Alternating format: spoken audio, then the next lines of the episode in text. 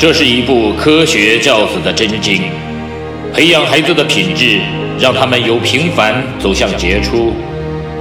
这是一份成功人生的向导，熏陶孩子的灵魂，让他们由普通变得卓越。即日起，小明说道与您一起走进犹太人的家庭教育，透过百余个经典的犹太故事，品读到蕴含着无穷哲理与智慧的教育箴言与心得，从而帮助孩子创造属于自己的。美好人生。嗨，大家好，我是小明说到的小明。这次我们一起来说到的话题叫做“固执的学生”。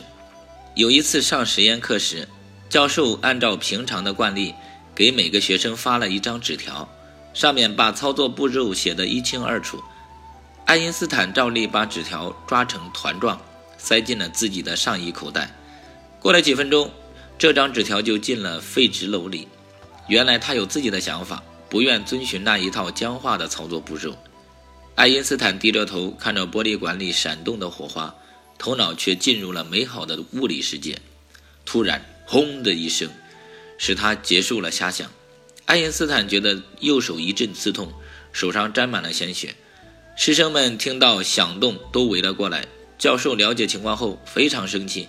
他赶忙向系办公室走去，向系领导汇报爱因斯坦的情况，坚决要求处分这个我行我素的学生。在这之前，爱因斯坦有好多次没去上他的课，他已经要求系里警告爱因斯坦。两星期以后，爱因斯坦在校园里和教授碰面了。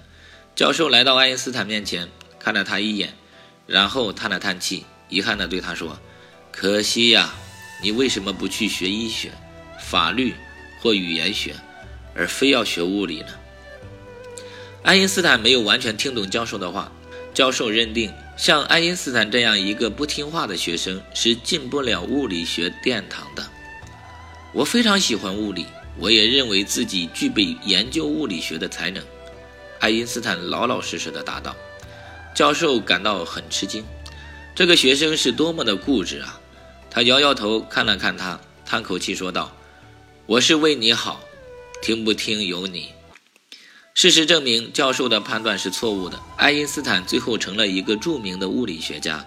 如果当初爱因斯坦真听了这位教授先生的忠告，物理学界就会损失一位巨星。